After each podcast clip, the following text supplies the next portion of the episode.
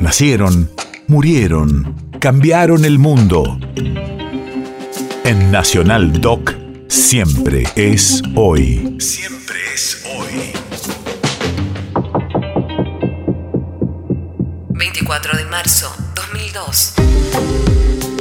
Hace 20 años fallecía en Inglaterra el científico argentino y premio Nobel de Medicina en 1984, César Milstein.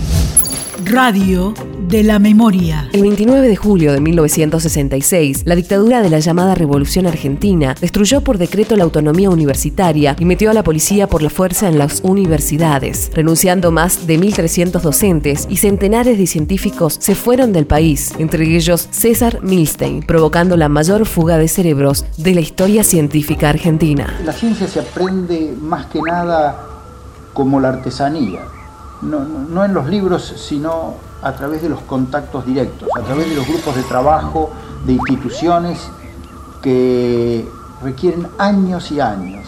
Y ese equipo se va armando a lo largo de muchos años. Y de allí va saliendo gente uno tras otro de primera calidad.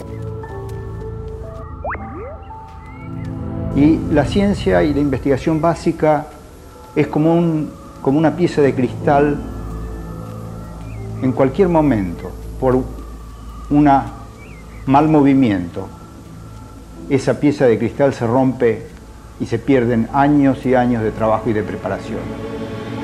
Hago votos para que en el futuro, en la Argentina, esa pieza se conserve y que no se produzca la rotura trágica que se ha producido en el pasado más de una vez. País de efemérides.